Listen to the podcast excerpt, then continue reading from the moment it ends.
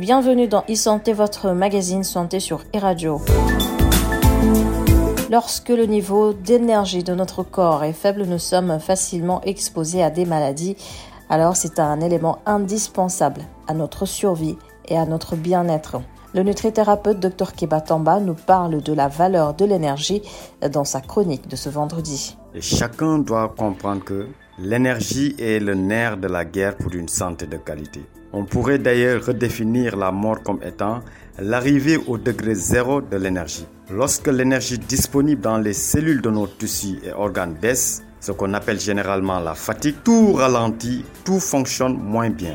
Et retenez bien que la première cause de maladie, d'infection, de dépression et de fertilité est le manque d'énergie. Pour produire de l'énergie, il faut des calories, il faut de l'oxygène et il faut du magnésium. Cependant, un problème énorme se pose, c'est que les calories aujourd'hui, on en reçoit énormément du fait de la forte consommation d'aliments transformés, mais ces calories malheureusement ne sont pas bien utilisées parce que constituées généralement de graisses saturées. Et par rapport à l'oxygène, c'est que nous évoluons généralement dans des atmosphères confinées. Ce sont les chambres à coucher, dans les bureaux, dans les salles de classe, les voitures. Nous sommes presque dans une vie en boîte, en box. Et malheureusement, dans ces boîtes, dans ces boxes, on n'a pas une bonne oxygénation. Et pour le magnésium, c'est le véritable, véritable souci parce que presque toutes les personnes sont carencées en magnésium. Parce que les besoins étant à 400 mg par jour. Donc retenez aujourd'hui que pour produire de l'énergie, il nous faut obligatoirement, obligatoirement avoir une alimentation de qualité,